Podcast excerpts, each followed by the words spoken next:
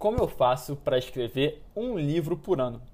Eu já escrevi três livros e lancei dois. O primeiro em 2019, Vendo de Propósito, best-seller. O segundo em 2020, Os Três P's de Propósito. Escrevi em 2020, lancei em 2021, também best-seller. O terceiro, já em 2021, ainda surpresa. Te garanto que escreverei mais um em 2022, outro em 2023 e um por ano, enquanto Papai do Céu, claro, me der saúde. Pode até ser que eu não lance um livro por, por ano por motivos estratégicos, mas certamente vou escrever um por ano.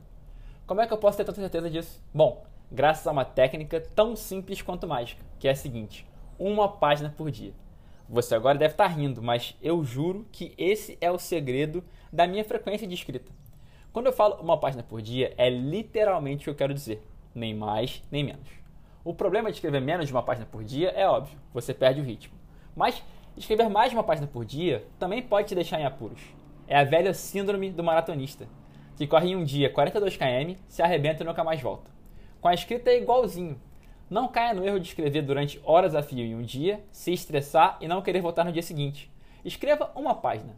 Deu vontade de continuar? Então anote os tópicos e deixe para o dia seguinte.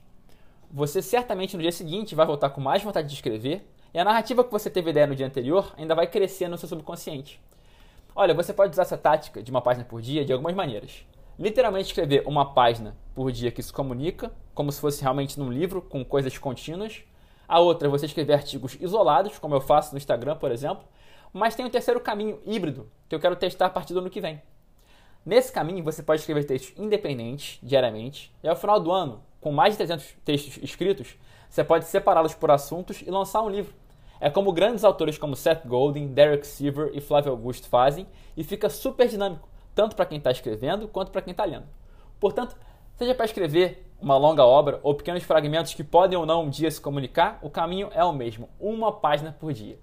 Te desejo ainda mais sucesso diante do que o meu com essa dica e você pode demais contar comigo ao longo do caminho que eu vou ficar muito empolgado se você começar a fazer isso. Me conta, tá? Simbora junto, hoje sempre, vivendo de propósito.